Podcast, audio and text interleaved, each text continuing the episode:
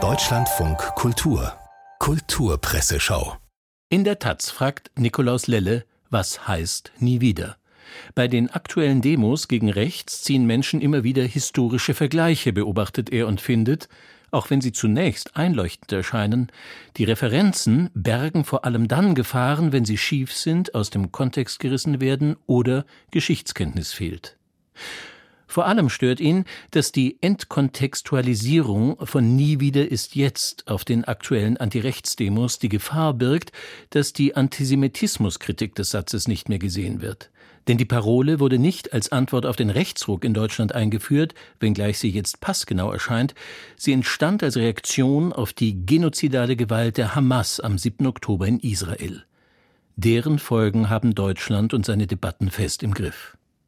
In der Süddeutschen rät Güner Yasemin Balci jüdischen Freunden mehr oder weniger Neukölln zu meiden, den Bezirk, in dem sie Integrationsbeauftragte ist. Die Feindseligkeit gegenüber Juden gehört für mich zum Alltag, seit ich ein Kind in Berlin war, schreibt sie, und Antisemitismus ist in meinem Alltag heute stets präsent. Er war es vor dem 7. Oktober und es ist natürlich jetzt in diesen Tagen. Und?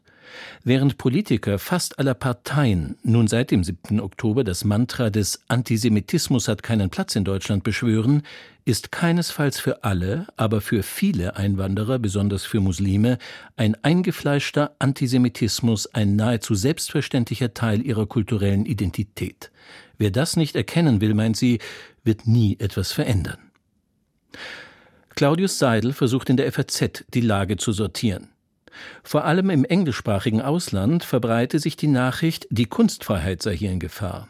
In der New York Times, im Guardian oder im Economist kann man lesen, dass im deutschen Kulturbetrieb, der eben noch ein Zufluchtsort der künstlerischen Freiheit gewesen sei, seit dem 7. Oktober eine starke Unduldsamkeit herrsche, eine Intoleranz gegenüber allen Positionen, die den Krieg in Gaza verurteilen, von Massakern oder gar vom Genozid sprechen und womöglich Boykott und Sanktionen gegen Israel fordern sowie das Recht der Palästinenser auf Widerstand betonen.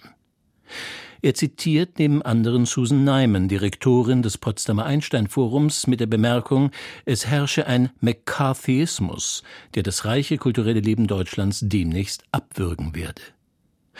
Claudius Seidel meint, das Unbehagen daran, dass der offiziöse Philosemitismus etwas Herrisches hat und dass er ganz gut ohne lebende Juden auskommt, weil er sich ohnehin vor allem gegen muslimische Migranten richtet, wird noch stärker, wenn man sich daran erinnert, dass die meisten der sonst so empörungswilligen Deutschen sich vom Terror der Hamas kaum haben erschüttern lassen.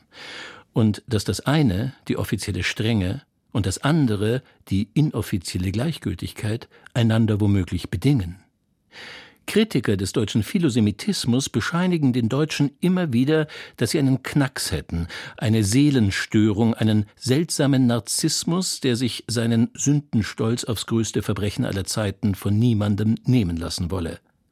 Man muss aber keinen Knacks haben, mein Claudius Seidel, um zu spüren, dass nicht ausgerechnet die Deutschen sich vordrängeln sollten, wenn es darum geht, Israel hart zu kritisieren.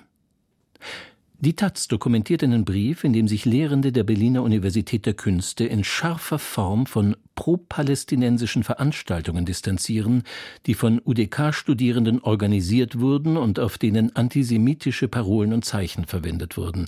Darin heißt es, wir begrüßen einen kritischen Austausch über das Geschehen im Nahen Osten, der auf respektvollen Umgang und Kenntnis von historischen Fakten basiert.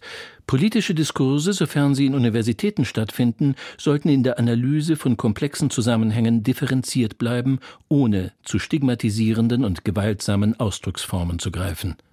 Das sollte eigentlich nicht nur an Universitäten gelten.